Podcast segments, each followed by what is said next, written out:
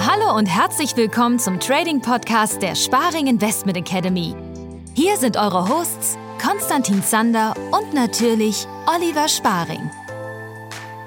Einen wunderschönen guten Tag, meine sehr verehrten Damen und Herren. Herzlich willkommen in der Börsenschule, dem Trading-Podcast der Sparing Investment Academy. Ich sag's dir, irgendwann werde ich mich da auch mal verhaspeln. Es wird passieren. Hallo, Olli. Hallo, Konsti. Wie geht's dir, mein Lieber? Wie ist es? Mir geht's gut. Gestern einen guten Trading-Tag gehabt und vor allem hatten wir gestern das erste Mal unsere Live-Aktienanalyse mit unseren Kunden. Hat richtig Spaß gemacht. Wir haben den fairen Firmenwert von Checkpoint Software ermittelt. Das ist ein israelisches Cybersecurity-Unternehmen. Auf jeden Fall spannende Session gewesen und äh, wir sind zu einem sehr guten Ergebnis gekommen, denke ich. Cool, sehr gut. Ja, ich war ja live dabei. Ich habe am Ende noch einen Seitenhieb bekommen, dass ich mich nicht aktiv genug beteilige. Das Wobei ist richtig, ich ja tatsächlich.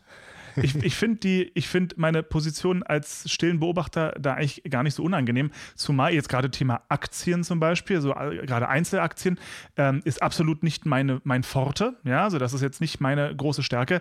Ähm, das heißt, würde ich mich da jetzt zum Beispiel bei, bei dieser Art Seminar ähm, quasi in Anführungsstrichen neben dich stellen als einen der Teammitglieder, ähm, weiß ich nicht, ob ich da so hilfreich wäre, aber gleichzeitig interessiert es mich natürlich auch von einer äh, produzierenden Perspektive. Deswegen also für, für Kurs 2, sprich unsere Einzelaktien, äh, werde ich das so lassen, aber ich glaube für die Marktanalysen von 3 beziehungsweise das Live-Trading für Kurs 4 äh, beziehungsweise die Ausbildung, ähm, da lasse ich mich vielleicht bereitschlagen, irgendwann mal ein bisschen aktiver bei den live Das wäre sehr schön. Du musst ja gar nicht so aktiv teilnehmen. Es reicht mir schon, dein zartes Antlitz zu sehen. Wunder, ja, es ist genüsslich anzugucken. Gut. Alles klar. So, wir haben es letzte Woche schon angekündigt. Heute geht es mal um das Thema bedingungsloses Grundeinkommen. Wir bleiben also auch mit dieser Folge ein kleines bisschen philosophisch. Ob das so bleibt, wissen wir noch nicht genau. Aber ähm, für jetzt ist das mal, finde ich, ein schöner, äh, ein, so ein bisschen eine Art Teil 2 zur letzten Folge. Bedingungsloses Grundeinkommen. Ich glaube, die, das, was die meisten erstmal. Ähm, wissen wollen. Entschuldigung, du hast gerade letzte Folge gesagt, äh, letzte Folge von Staffel 2. Also uns wird es noch weiterhin geben, unseren Podcast wird es noch so, weiterhin geben. natürlich. ja. Um Gottes Also Willen, ganz natürlich wichtig, wir sind heute bei der letzten Folge von Staffel 2. Wir freuen uns, war eine sehr, sehr schöne Staffel und ich freue mich aber auch jetzt schon sehr auf die nächste Staffel, denn wir werden Gäste bekommen. So viel schon mal vorweg. Uh. Wird auf jeden Fall alles sehr, sehr spannend und mal gucken, in welche Richtung Staffel 3 uns zieht. Ähm, Bedingungsloses Grundeinkommen. Also erstmal, um das mal äh, festzustellen, mit dem bedingungslosen Grundeinkommen meinen wir eine feste Geldzahlung äh, vom Staat, die quasi das, den aktuellen Sozialstaat ablöst. Ja? Also der effektiv die kompletten Grundbedürfnisse eines jeden Menschen, komplett egal welche, ähm, welche Einkommensklasse, es ist eben ein bedingungsloses Grundeinkommen. Die einzige Variable, die ich so gefunden habe, war, äh, dass man vom Alter her ein kleines bisschen ähm, flexibler sein würde, dass jetzt Babys nicht die gleiche Summe kriegen, die ähm, erwachsene Menschen bekommen zum Beispiel. Aber ansonsten ist es eben ein bedingungsloses Grundeinkommen, sprich auch Milliardäre würden dieses Grundeinkommen bekommen. Und da gibt es unglaublich viele ähm, Modelle und, und Überlegungen zu. Und da wollen wir heute mal die, die Oberfläche ankratzen. Mehr werden wir wahrscheinlich gar nicht schaffen.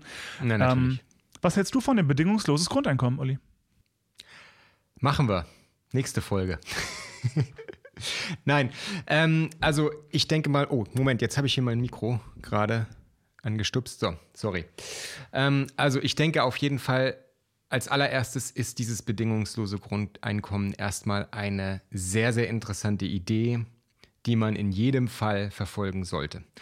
Und ich bin auch der Meinung, dass wir mittlerweile im Jahr 2022 soweit sein sollten, hier zumindest die ersten Projekte zu starten. Denn, und das ist eigentlich die Schande an der, an der ganzen Sache, es gab ja schon weltweit an diversen Orten solche, solche Projekte, die meistens einfach viel zu früh und viel zu abrupt wieder ähm, abgebrochen worden sind was ich persönlich sehr, sehr schade sind, äh, finde. Denn ich sage mal, um wirklich ein Fazit zu ziehen, ob das Ganze jetzt funktioniert oder ob das Ganze jetzt wirklich dauerhaft nicht funktioniert, das lässt sich ja nur machen, wenn irgendwie auch aus brauchbare langfristige Daten vorliegen in irgendeiner Form, die man auswerten kann. So, und um das tun zu können, muss man irgendwo starten. Und ich denke, äh, besser heute als morgen. Wie siehst du das? Da bin ich ganz deiner Meinung, beziehungsweise sehe ich das sehr ähnlich wie der Richard David Precht. Der hat in einem okay. sehr interessanten Interview mal gesagt, dass das bedingungslose Grundeinkommen ähm, dass wir da gar nicht drum rumkommen werden. Dass ja. spätestens mit, dem, mit der fortschreitenden Digitalisierung, es wird irgendwann dieser Punkt kommen, wo sehr, sehr viele Berufe einfach wegfallen, weil wir sie nicht mehr benötigen werden, weil das eben Computer übernehmen. Das heißt, da wird es eine gesamte Generation an Menschen geben. Ich glaube, er hatte gesagt, das werden locker irgendwie 20 Prozent der, der Bevölkerung sein, ähm, werden auf einmal arbeitslos sein. Und äh, den kannst du halt nicht anbieten, wenn sie Mitte 40 oder 50 sind. Äh, studier jetzt doch nochmal irgendwas mit IT, um dann Big Data Manager zu werden. Das kannst du halt nicht machen. Hm, ja, ähm, klar, ja. Und und ich, da, da bin ich, glaube ich, sehr auf seiner Seite. Das heißt, ich finde, aus diesem, was es ja aktuell noch ist, aus dem Gedankenexperiment, sollte tatsächlich möglichst bald zumindest mal ein wirkliches Experiment werden, um eben Daten zu sammeln. Mhm. Ähm, also äh, vielleicht mal, vielleicht mal dazu, äh, also grundsätzlich, ich, ich stimme jetzt mit Richard David Brecht nicht in allen äh, Punkten überein, was er so von sich gibt, aber ich denke, da hat er auf jeden Fall recht.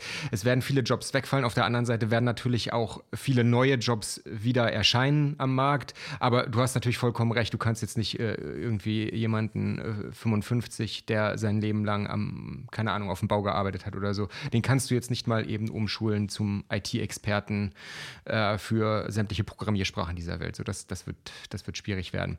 So, da sind wir uns auf jeden Fall einig. Nichtsdestotrotz, also es, es gab zum Beispiel äh, 2009 in London dieses Projekt, wo man einfach 13 Obdachlosen, die schon mehrfach straffällig geworden sind, und die eigentlich äh, den Staat eine Menge Geld gekostet haben. Ähm, ich glaube 450.000 Pfund pro Jahr insgesamt, alle zusammen. Das ist, das ist echt viel Geld. So, und dann ist einfach irgendjemand mal auf die Idee gekommen, lasst uns denen einfach mal Geld in die Hand drücken und mal gucken, was sie damit machen. Und äh, der Großteil dieser 13 äh, Personen hat es tatsächlich geschafft, mit dieser doch relativ kleinen Summe Geld, ich spreche jetzt nicht von 3000 Pfund im Monat, sondern von einer absoluten, absoluten Summe von 3000 Pfund, mit diesem Geld irgendwie wieder den Weg zurück ins Leben zu finden. Über die Hälfte hatte nach dem Jahr wieder einen Job. Viele sind vom Alkoholismus abgekommen und das mit eigentlich relativ simplen Mitteln, die den Staat am Ende sogar noch Geld gespart haben. Also äh, insofern denke ich mal, und das ist ja nur, das ist jetzt, sage ich mal, ein Projekt in sehr, sehr kleinen Rahmen gewesen. Es gab auch schon durchaus größere Projekte in, in, in dieser Richtung, Anfang der 70er Jahre beispielsweise in, in Kanada, in Winnipeg. Und äh, das Traurige an dieser Geschichte ist, dass eigentlich erst viele, viele Jahrzehnte später irgendwo rausgekommen ist, indem man einfach diese alten Akten wieder gefunden hat, dass diese Pilotprojekte durchaus erfolgreich liefen. Aber das wurde damals einfach, meistens durch irgendwelche konservativen Regierungen, die dann an die Macht gekommen sind, äh, wieder abgewürgt, weil man da einfach, weil man das nicht wollte, weil man da Angst vor hatte. Ganz schlimm fand ich zum Beispiel in, in, in Seattle gab es ein Projekt äh, unter, unter Richard Nixon, ähm, wo man auch äh, unter einer kleinen Bevölkerungsgruppe so, so eine Art Grundeinkommen eingeführt hat.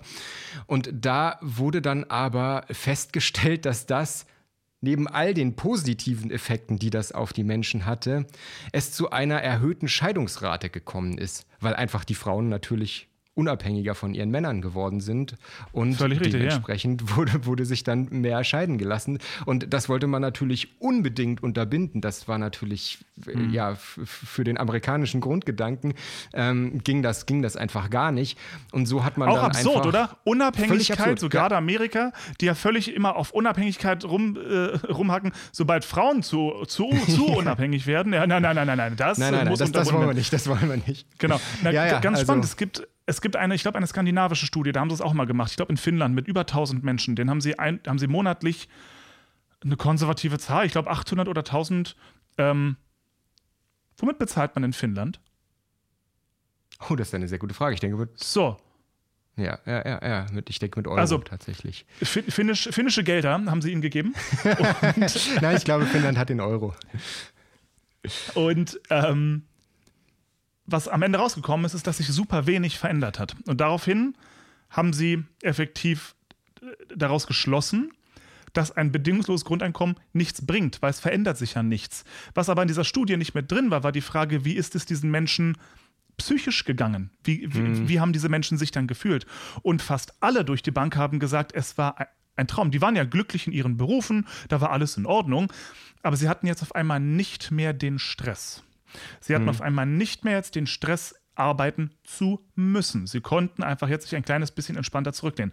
Jetzt gibt es aber einen Punkt und den finde ich sehr, sehr wichtig und den sollte man äh, nicht vergessen bei den aktuellen Vorstellungen, wie man ein ähm, bedingungsloses Grundeinkommen durchsetzen könnte, von der Finanzierung haben wir noch gar nicht gesprochen, aber jetzt erstmal in der Umsetzung, das würde ja tatsächlich bedeuten, dass der Sozialstaat, so wie wir ihn heut, äh, heute kennen, abgelöst werden würde. Sprich, man würde ja. auch dem Staat eine ganze Menge Verantwortung wieder abnehmen. Und ob ich das so klug finde, weiß ich nicht. Also grundsätzlich denke ich, generell kann man diese ganze Grundeinkommensidee ja aus zwei verschiedenen Perspektiven betrachten, sowohl im positiven als auch im negativen. Das eine ist die psychologische und das andere ist die wirtschaftliche. Also wo wir uns, denke ich mal, einig sind, ist, dass dieses Grundeinkommen den meisten Menschen einfach psychologisch unglaublich viel Druck nehmen würde. So, und das kommt natürlich gerade den, den Ärmeren zur, äh, ja, äh, zugunsten. Wir haben ja, es gibt ja diese, äh, es gibt ja diese Maslow'sche ähm, Bedürfnispyramide und da steht ja ganz unten haben wir erstmal das Bedürfnis nach physischer Unversehrtheit und äh, nach, nach Sicherheit. Und ich denke mal, ein äh, großes Problem was jetzt gerade äh, die Empfänger von Sozialhilfen, Hartz-IV-Empfänger oder so betrifft, ist einfach ähm, die Angst vor, vor, vor dieser Unsicherheit, also einfach sich dieses abgehängt im Leben fühlen, dieses nicht wissen, wie es weiter vorwärts gehen kann, was dann natürlich auch irgendwo zu Depressionen führen kann und äh, zu allem, was dann in dieser Spirale, wie es dann in dieser Spirale halt noch weitergeht. Und äh, wenn du den Leuten einfach diesen Druck nehmen würdest, dann bin ich hundertprozentig davon überzeugt, dass das bei vielen dazu führen würde, dass sie wieder besser ins Leben zurückfinden würden und dass sie dann im Umkehrschluss auch viel besser wieder in der Lage dazu wären, effektiv zu arbeiten. Tatsächlich. Und äh, insofern äh, denke ich aus psychologischer Sicht äh, würde dieses Grundeinkommen uns allen sehr, sehr gut, ne, sehr, sehr gut tun.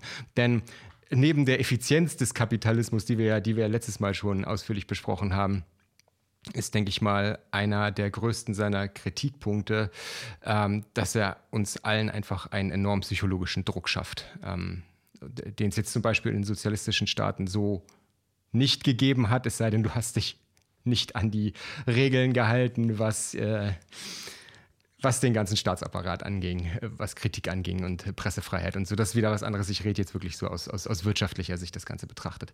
Ähm, in, insofern denke ich, aus psychologischer Sicht äh, wäre das auf jeden Fall ein, ein Gedankenexperiment, was äh, definitiv erstrebenswert wäre. Wirtschaftlich kann man das Ganze natürlich zwiegespalten sehen. Wobei ich da sagen muss, die, die größte Angst der meisten Gegner von diesem Grundeinkommen ist ja, dass die Leute einfach intuitiv faul sind und in dem Moment, wo du ihnen Geld gibst, würden sie einfach nicht mehr arbeiten. Und da gibt es jetzt diverse Studien schon zu dieser Frage, sowohl aus Asien als aus Lateinamerika, aus Afrika, die ganz klar belegen, dass das nicht der Fall ist. Du kannst den Leuten Geld geben und in den meisten Fällen natürlich wird es zu mehr Kündigungen kommen, weil natürlich die Leute jetzt einfach viel in einer viel besseren Position sind, sich ihre Arbeit auch aussuchen zu können und einteilen zu können. Die Leute werden aber trotzdem weiter Werte schaffen und Arbeit schaffen und äh, es, es führt nicht dazu, dass weniger gearbeitet wird. Da bin ich, da bin ich, da bin ich mir sicher. Das Einzige, und das ist für mich so ein bisschen der Elefant. Beziehungsweise lass uns nochmal zu deiner Frage kommen, vielleicht der Sozialstaat. Und ich glaube, das ist auch der Punkt, wo, es einfach gerade komplett dran scheitert, weil ich denke, unterm Strich wäre dieses Projekt, unseren jetzigen Sozialstaat, so wie er ist, abzuschaffen und halt durch dieses Grundeinkommen zu ersetzen, einfach unglaublich aufwendig zumindest aus den Augen der Regierung. Äh, denn es müsste ja komplett alles umstrukturiert werden. Es könnte natürlich auch eine Menge eingespart werden vom Staat. Also ich denke, aus finanzieller Sicht würde das dem Staat sogar sehr, sehr gut tun. Denn dieser ganze unglaubliche Bürokratieapparat, den wir haben, gerade jetzt was, was, was das Arbeitsamt und alles angeht, ähm, das, das würde ja alles wegfallen. Das würde dem Staat eine Menge Geld sparen. Ähm, die Kriminalitätsrate würde sinken. Das heißt, es müssten weniger Leute ins Gefängnis gesteckt werden, die dort durchgefüttert werden müssten. Also ich denke, aus, finanziellen, aus finanzieller Sicht würde äh, das eine gute Sache für den Staat sein. Es wäre nur einfach unglaublich aufwendig und ich glaube, das ist einfach. Ähm, ich glaube, das erscheint einer Regierung, egal ob sie jetzt wie damals irgendwie äh, schwarz-rot ist oder ob sie jetzt eine Ampel ist oder was auch immer, erscheint das, glaube ich, als sehr, sehr komplex umzusetzendes Projekt, fast schon unmöglich umzusetzendes Projekt. Und ähm, da ist natürlich die Frage, deswegen sage ich, müsste man wirklich erstmal Studien im kleineren Rahmen schaffen, um Daten zu sammeln. Denn ich wäre jetzt auch nicht dafür, von heute auf morgen alles umzuwälzen auf gut Glück und dann mal gucken, was passiert, in der Hoffnung, dass es schon gut gehen wird. Das geht natürlich nicht. Aber wir müssten einfach mal wirklich diese Studien konzentriert durchführen und gucken, was, was sind die Auswirkungen. So. Wie würdest du es denn finanzieren? Ich denke, es finanziert sich von alleine tatsächlich. Wie gesagt, ich glaube, äh, die, die Bilanz würde es, also die Staatsbilanz, die würde es meiner Meinung nach positiv beeinflussen. Denn ich denke, dieses Bürgergeld, dieses bedingungslose Grundeinkommen würde den Staat unterm Strich weniger kosten, als er jetzt ausgibt für Psychologen, Ärzte, Arbeitsamt, Bürokratieapparat, Verwaltungsapparat, alles Mögliche, äh, um halt die, die, ganzen, die ganzen Probleme irgendwie, die ganzen Feuer zu löschen, die sich überall äh, aufgrund von Armut überall ergeben. Also ich glaube, das ist nicht das Problem. Das, was ich eher als so ein bisschen den Elefanten im Raum sehe, ist das Thema Inflation. Da bin ich mir wirklich nicht sicher, wie sich das auswirken würde. Denn in dem Moment, wo plötzlich alle mehr Geld haben, wo das allgemeine Niveau steigt, an Reichtum. Gerade auch unter der konsumierenden Bevölkerung, unter, unter, unter, den, unter den Ärmeren, die jetzt plötzlich natürlich auch äh, eine ganz andere Kaufkraft mitbringen würden und sich viel mehr Güter leisten könnten. Ähm, seien es jetzt Konsumgüter oder ganz normal Lebensmittel, alles Mögliche. Sobald da einfach mehr Kaufkraft da ist und mehr Nachfrage da ist, würde das unter Umständen und meiner Meinung nach sogar ziemlich wahrscheinlich dazu führen, dass sehr, sehr rasant die Preise ansteigen würden. Das sehe ich so als aus wirtschaftlicher Sicht die größte Frage und die größte Gefahr an der Sache. Und ähm, da bin ich mir nicht sicher. Das ist, äh, das ist, also ich, ich denke, was, was das andere angeht, ich, ich bin ziemlich fest davon überzeugt, dass es nicht dazu führen würde, dass die Menschen faul werden würden und einfach aufhören würden zu arbeiten. Es würde wieder vielleicht so ein bisschen eine, eine Umschichtung hin zu kreativeren Berufen äh, führen, äh, zu mehr Bildung. Auch da gibt es schon Studien zu. Äh, unter anderem, glaube ich, deine Studie aus Finnland hat dazu geführt, dass gerade die Jugendlichen sich mehr um ihre eigene Bildung gekümmert haben, äh, weniger Angst davor haben mussten, jetzt irgendwie möglichst schnell an Geld kommen zu müssen, um sich ihr Leben finanzieren zu müssen, sondern konnten sich ganz anders auf ihre Bildung Bildung konzentrieren, auf ihren Abschluss konzentrieren. Das würde alles positive Effekte haben, da bin ich mir ziemlich sicher. Aber dieser Punkt Inflation, der würde mir Kopfzerbrechen machen. Und ja. da wäre ich sehr, sehr. Ich, ich, ja? ich, glaube, deine, ich glaube, deine Theorie über das Finanzieren von dem äh, bedingungslosen Grundeinkommen, ähm, ich glaube, da hätte ich noch größere Bedenken. Aus dem einfachen Grund, du darfst ja nicht glauben, dass das, sagen wir jetzt mal 1000 Euro im Monat, das kriegen ja nicht nur die Arbeitslosen, die jetzt ohnehin gerade ähm, Sozialleistungen bekommen, das kriegen alle. Auch die Reichsten der Reichen. Das heißt, du musst effektiv, wie viele Einwohner haben wir gerade in Deutschland? 80 Millionen? 83 Millionen, glaube ich, ja. 83, also sagen wir rund 80 Millionen, da hängen wir drei Nullen ran. Ja, Jeden ja. Monat. Ja. So, und das ist also etwas, ich glaube eben, dass sich diese Summe nicht von alleine äh, rechnet, sondern dass man da Wege finden muss, wie man, äh, wie man rangeht. Und da gab es sehr spannende Ideen, sehr spannende Vorschläge, unter anderem von dem Gründer und äh, zumindest ehemaligen Geschäftsführer von DM. Der ist so ein ganz großer politischer ähm, Supporter von, von bedingungslosen Grundeinkommen und der sagt zum Ach, Beispiel, er würde eine er würde eine 100-prozentige Umsatzsteuer, glaube ich, war das einführen, aber dafür die Einkommenssteuer abschaffen. Okay. Ähm, oder, oder dann gab es die Idee, dass man das eben gegen die Einkommenssteuer äh, gegenrechnet. Sprich, dass wenn du weniger verdienst als das Bedingungs also nee, andersrum. Wenn du mehr Steuern zahlen müsstest als das bedingungslose Grundeinkommen, dann musst du diese Steuern auch zahlen. Wenn du aber weniger zahlst als das, kriegst du die Differenz ausbezahlt. Mhm. So, also auf, auf diesem Wege, dass es halt, dass halt ärmere Menschen mehr davon profitieren als die Superreichen. Ähm, das fand ich super, super spannende Ideen, aber wieder eine Idee von Richard David Brecht tatsächlich. Okay. Der ist ja für eine Finanztransaktionssteuer. Und da trifft er uns ja ins Herz. So, deswegen, ja, ja. was ich nur nicht verstehe, seien wir uns mal ehrlich, und er, er, hat ja nicht ganz unrecht, wenn er sagt, es werden, ich glaube, im Jahr werden im Durchschnitt an den Börsen allein in Deutschland über 200 Billionen äh, von links nach rechts geschoben. Hm. Über 200 Billionen. Wenn man, wenn er da an eine dieser Billionen rankommen könnte, damit wäre das Ding effektiv bezahlt. Du, und das finde ich, ich bin, nicht ganz ja. uninteressant. Ich bin, da, ich bin da sogar ganz bei ihm, ganz ehrlich. Ich weiß, ich mache mir jetzt äh, viele unserer äh, Kollegen und Kunden und was auch immer äh, zum Feind, aber diese Finanztransaktionssteuer und allgemein die Besteuerung von ähm, Börsengewinnen ist unfair. Die, die, die, ist so nicht richtig. Was völliger Blödsinn, was wirklich absolut abstrus ist und völliger Blödsinn ist, ist diese Verlustrechnungsgeschichte von, von Olaf Scholz, die er eingeführt hat, als er noch Finanzminister war. Dass wir jetzt einfach nur noch ähm, diese willkürliche Summe äh, von, von 20.000 Euro an Verlusten gegen unsere Gewinne rechnen können. Und also das, ist, das ist völliger Blödsinn. Was aber kein Blödsinn ist, und das ist, das ist einfach folgender Fakt, dass wir einfach äh, Gewinne aus spekulativen Trading-Geschäften genauso zu versteuern haben wie langfristige Investments. Warum? Warum muss ich überhaupt, wenn ich einem Unternehmen, einer Aktiengesellschaft, einem Gemeinschaftsprojekt langfristig mein Geld zur Verfügung stelle und daraus dann entsprechend auch meine Gewinne erziele, die das Unternehmen im Übrigen vorher schon versteuert hat, äh, wenn, was jetzt gerade so die Dividende oder so angeht. Äh, wa warum muss das nochmal versteuert werden? Verstehe ich nicht, macht keinen Sinn. Äh, also ich, aus meiner Sicht müssten einfach langfristige Aktiengewinne wirklich ähm, pauschal steuerfrei sein beziehungsweise vielleicht sogar allgemeine Aktiengewinne. Ist ein anderes Thema. Aber wir, wir pochen ja immer darauf, dass die Leute akzeptieren, dass Daytrading ein Beruf ist. So.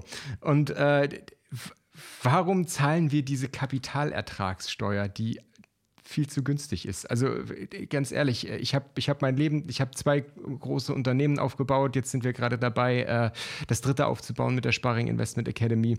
Ähm, unser Einkommenssteuersatz liegt bei bis zu 45 Prozent. So.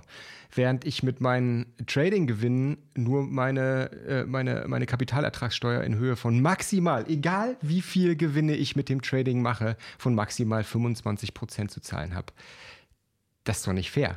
Das ist doch nicht gerecht. Das dürfte so meiner Meinung nach nicht sein. Und äh, wie man das Ganze jetzt löst, ob über eine Finanztransaktionssteuer oder, oder, oder halt einfach äh, ja, solche spekulativen Trading-Gewinne, Future-Gewinne über, über die Einkommenssteuer äh, abrechnet, da muss man natürlich auch nochmal unterscheiden zwischen Hedgern und Spekulanten. Ist ein komplexes Thema. Aber ähm, grundsätzlich, da denke ich, da müsste man auf jeden Fall mal anpacken und das Ganze etwas gerechter gestalten. Das, das, das ich auch so. Und da würde der Spaß spart, da, da, lässt sich der Staat äh, eine Menge Geld entgehen, meiner Meinung nach, ja. die, er, die ihm eigentlich zustehen würde. Ja. Das ist tatsächlich, ja. in, in, Österreich ist es, ähm, ist es eigentlich genauso. Du zahlst zwar auf äh, Aktiengewinne nach wie vor die KEST, also die Kapitalertragssteuer von, die sind hier bei, oh, jetzt muss ich lügen, 27, 28 Prozent oder mhm. sowas. Ähm, allerdings eben auf Options- und Future-Handel wirst du mit, deine, mit deiner Einkommensteuer besteuert. Ja. Und das ist, das, das tut zwar in Anführungsstrichen ein bisschen mehr weh, weil du mehr Steuern zahlen mhm. musst. Dafür hast du aber auch keinen Deckel von 20.000, den du nicht überstreiten darfst. Ähm, das ergibt für mich sehr, sehr, sehr, sehr, sehr viel mehr Sinn. Weswegen ja auch mittlerweile sehr viele Trader ähm, ich weiß auch nicht, was sich Scholz davon erhofft hat, dass dann Leute ist, aufhören zu Es ist eine Lose-Lose-Situation, haben wir auch schon öfter drüber geredet. Es ist völliger Blödsinn, wirklich. Es ist völliger, es ist, keiner hat da was davon. Aber genauso wie du es sagst, so ist es doch gerecht. Unsere Future-Gewinne, unsere Optionsgewinne, das sind doch die Gewinne aus unserer, das sind ja keine Investitionen. Das sind Gewinne aus unserer täglichen Arbeit. So, und das ist eine Arbeit, und ich, ich poche da immer wieder drauf, das ist eine Arbeit wie jeder andere auch, die wir hier an der, an der Börse vollführen als, als, als Trader. Und ähm, warum haben wir da so einen immensen Steuervorteil? Verstehe ich nicht. Ja. ja. Dein Wort in Gottes Gehörgang. Sehr, sehr, sehr Jawohl. spannend. Wenn ihr Ja. da draußen ein bisschen, äh, ein, ein paar andere Ideen habt oder ein bisschen Input habt, bitte packt das mal unten in die Kommentare. Würde uns sehr interessieren, was wir zum Beispiel heute nicht beleuchtet haben oder was wir vergessen haben oder wo wir völlig falsch liegen. Her mit euren Meinungen. Gerne unten in die Kommentare, sowohl bei Spotify als auch bei YouTube. Ähm, Ansonsten, Olli, mein Lieber, ich danke dir sehr, sehr herzlich für diesen Ausflug in das bedingungslose Grundeinkommen. Mal gucken, ob es irgendwann soweit ist. Ähm, wenn ja, halten wir euch alle natürlich auf dem Laufenden und äh, werden Fall. euch berichten, wie das für uns Trader weitergeht. Mal gucken, gibt es eigentlich noch Bemühungen, dieses neue Steuergesetz äh, zu kippen oder bleibt das jetzt? Naja, ich denke mal, äh, die haben gerade alle ganz andere Probleme aus, als jetzt irgendwelche Trading-Steuern.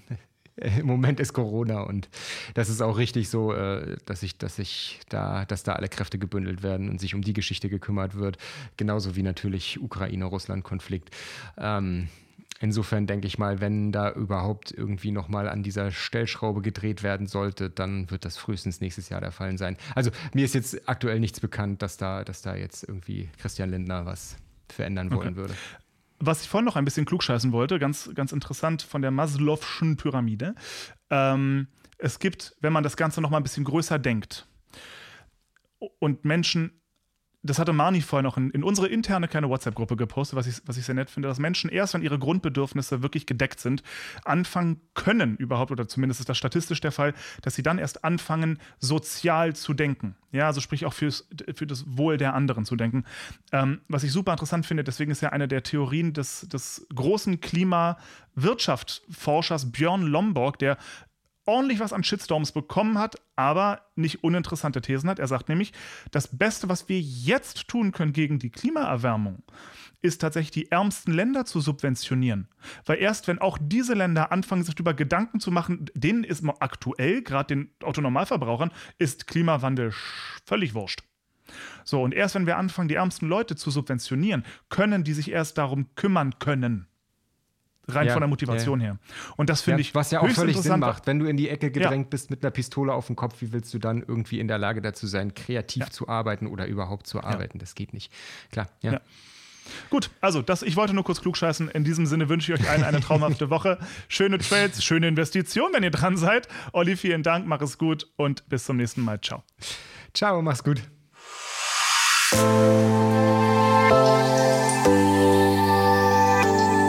Dank fürs Zuhören. Schickt uns eure Fragen und Anregungen gerne per E-Mail oder per WhatsApp. Bis zum nächsten Mal.